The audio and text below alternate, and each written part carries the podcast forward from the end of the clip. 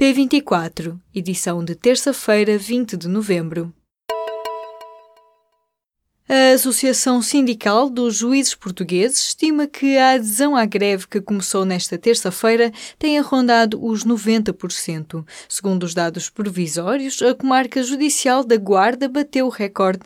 Apenas 6% dos juízes foram trabalhar.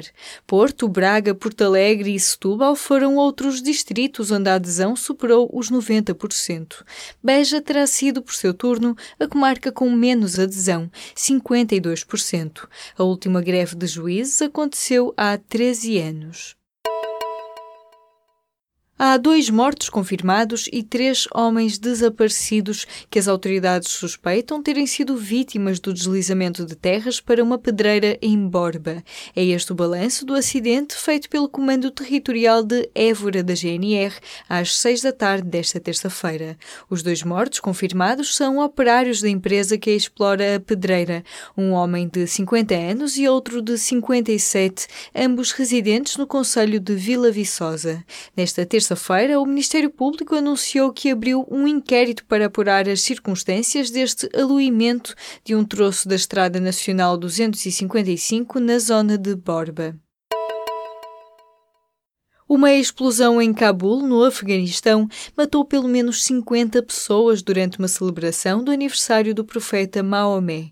Mais de 80 pessoas ficaram feridas no ataque mais mortífero dos últimos meses na capital afegã.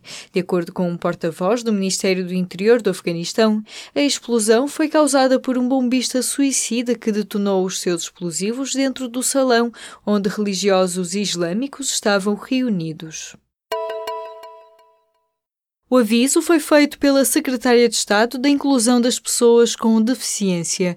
A opção pela colocação de crianças e jovens junto de famílias de acolhimento ainda é minoritária em Portugal e deve continuar assim até existirem meios de fiscalização.